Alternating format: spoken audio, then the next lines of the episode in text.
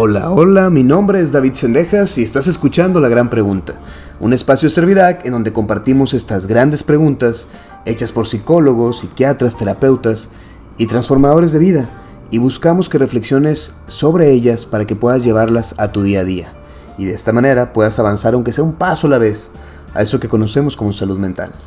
El día de hoy, muy gratamente, estoy acompañado de una de las personas que más admiro, más quiero y bueno, ya lo, ya lo han escuchado este, en este eh, podcast, que es el ingeniero Francisco Solano, también papá de Iraíz, también mi suegro. Y la verdad es que es una persona muy sabia. Y estábamos tratando de, de hablar sobre un tema que es importante y que creo que puede dar mucha cabida ahora con los cierres. Dice la gente que se dedica a la tanatología que los cierres son el proceso más difícil y más humano que tenemos las personas. Eh, ¿Cómo estás, Francisco? Oh, excelentemente. Muchas gracias, David, por estar aquí, permitirme estar aquí contigo. La verdad es que es un gusto. Eh, es un, un gusto acompañarte y acompañarlos a ustedes. El día de hoy vamos a hablar de la gran pregunta que es cómo no perder la esperanza. Y, y, la esperanza es una palabra bien difícil. No sé, no sé cómo uno puede vivir sin ella y sin embargo no es algo que uno se sienta a decir ¿qué, qué hago yo para, para mantener la esperanza en mi vida? Por ejemplo, ¿cómo haces tú en este caso? ¿Cómo no te rindes?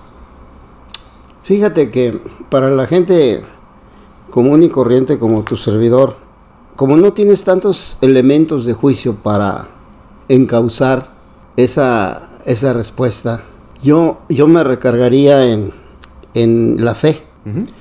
se, se es muy conocido que dicen que Dios es más grande que todos tus problemas, que todos tus complejos y que todas tus eh, cosas que te, que te fastidian, que te hacen la vida pesada. Si tomamos eso con apego, vamos a, a tener que reconocer que si Dios es infinito, la esperanza debe ser infinita. Por lo tanto, no tiene por qué morir. Nunca.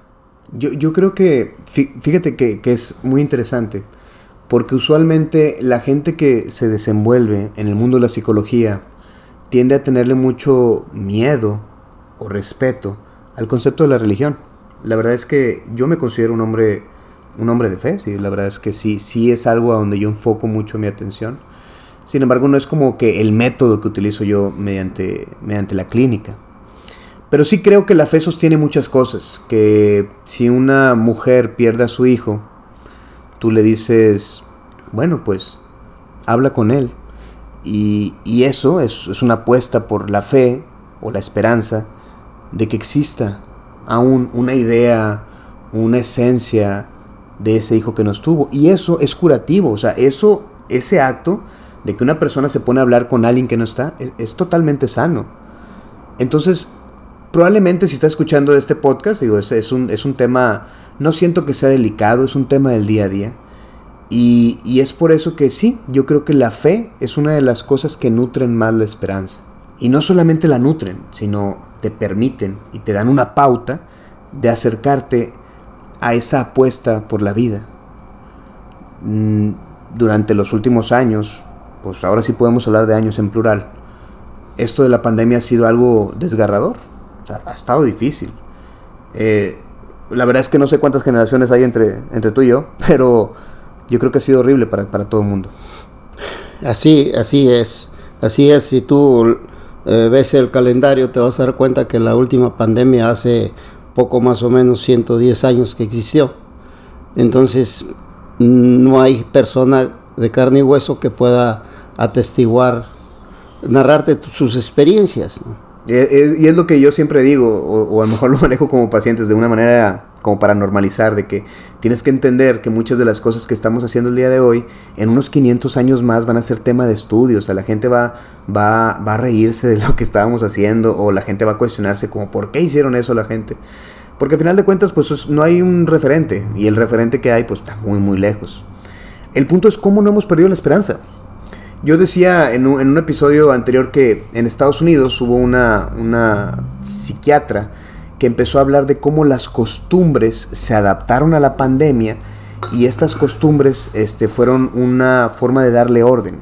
decían, el hecho que tú te levantabas antes a las 7 de la mañana o a las 6 de la mañana, hacías tu desayuno, manejabas a tu trabajo, comías en el trabajo y regresabas, era una rutina que daba mucho orden. Y ese orden te sostenía muy bien. Pero cuando se nos atravesó la pandemia, ese orden desapareció. Hoy por mm. hoy, al, al año y medio de todas estas cosas, ahora ya hay como un cierto orden diferente. ¿Por qué crees que que con ese orden diferente hemos podido sostener la esperanza con el paso del tiempo. Y yo te diría que como somos obra de, de un creador enorme, grande, estamos hechos a semejanza de él. Por lo tanto, aunque somos finitos, nuestros límites están largos y nos ha dado esa capacidad de poder acomodar las cosas y no, no vencernos. Eh, ¿De dónde se saca esa energía? Pues eh, cada quien tendrá alguna forma de explicarlo, pero eh, yo creo que, somos infinitamente aguantadores y necios que no nos rajamos para buscar ese confort que... ¿Será, será eso que la, que la esperanza y la testarudez van de la mano? Esa es una, pregunta muy importante, porque hay quien dice, yo soy bien testarudo o soy, o soy muy esperanzador. Mira, hoy en día manejan mucho este, por ahí he visto algunos este, eh, eh, cuadros que dicen, a Dios gracias, soy muy terco. Y se maneja algún producto, venden por ahí y dicen, qué bueno que soy terco. Y si terco es sinónimo de, de aguantador, de perspicaz, de buscador, pues bienvenida la palabra terco, porque no me rajo. Porque no me rajo. Eh, hay, hay un poema Fíjate, e-, ese es un tema importante. Hay un poema de, Benedetti que realmente no es de Benedetti, se lo adjudican a él, que es el de No te rindas. Dice, no te rindas, aún estás a tiempo de alcanzar, chalalala. Y, es un poema que te dice, no te rindas, dale, dale, dale, dale. Y, toca y toca y corta y dale y adelante. Y es muy bueno cuando alguien ha perdido el deseo. Es muy bueno cuando alguien está aplastado por la tristeza. Pero ¿qué pasa con el otro lado? ¿Qué pasa cuando alguien no se rinde nunca? Y entonces avanza, da y da y da y da y da y dices tú, wow, qué testarudo. Pero ¿bajo qué costo? Bueno, mira, la gente asocia mucho el valiente con lo tonto. Dice, en la medida que eres valiente, en esa medida eres tonto.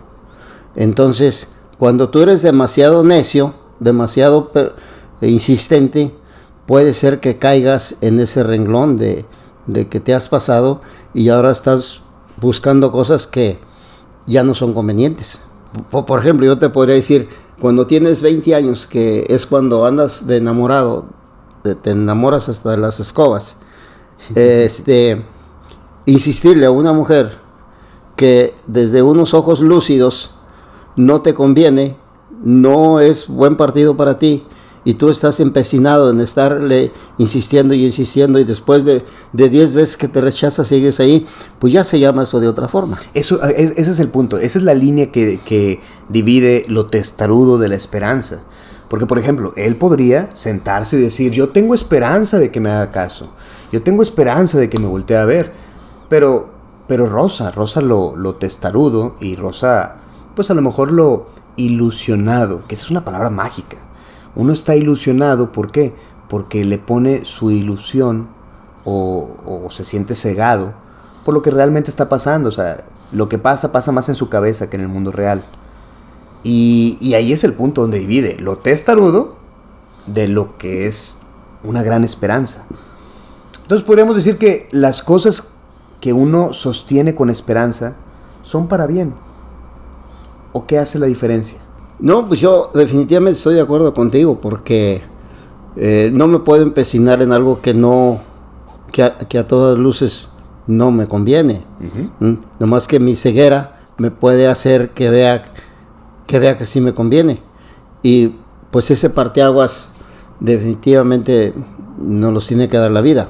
Porque tú a los 30 años, lo que razonabas a los 20 se te hace que era una bobera. Y cuando tengas 40 seguramente vas a decir lo mismo de, 30, porque todos em, y todos y el tiempo y costumbres están ajustándose. O sea, uno nada más es juez de su pasado y cuando uno es juez de su pasado siempre dice, ¿por qué no hice aquello?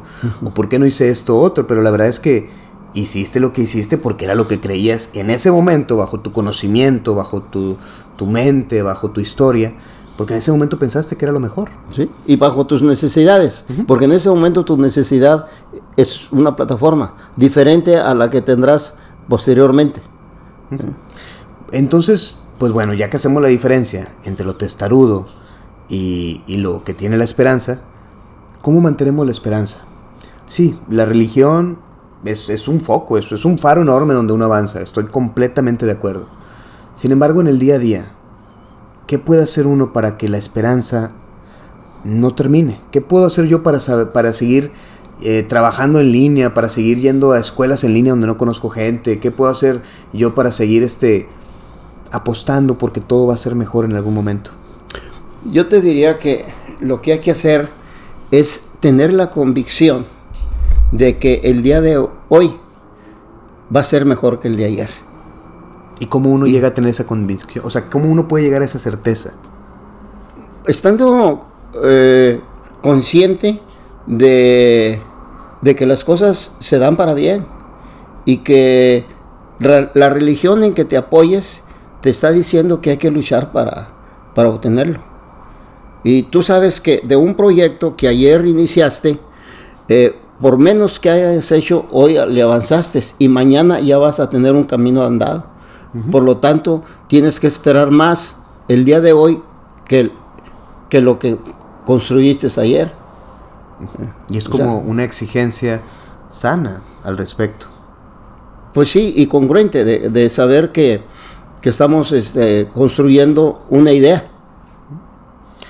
Yo, esto, esto que es la gran pregunta, esto que es servidad, que esto, esto inició por una serendipia, o sea, la verdad es que fue un, bueno, pues vamos a ver qué pasa, vamos a hacerlo y, lo hicimos. Y la verdad es que hemos estado muy felices por todas las respuestas que hemos tenido de la gente, por toda la, muy buena forma en la que la gente nos ha recibido y estamos muy felices.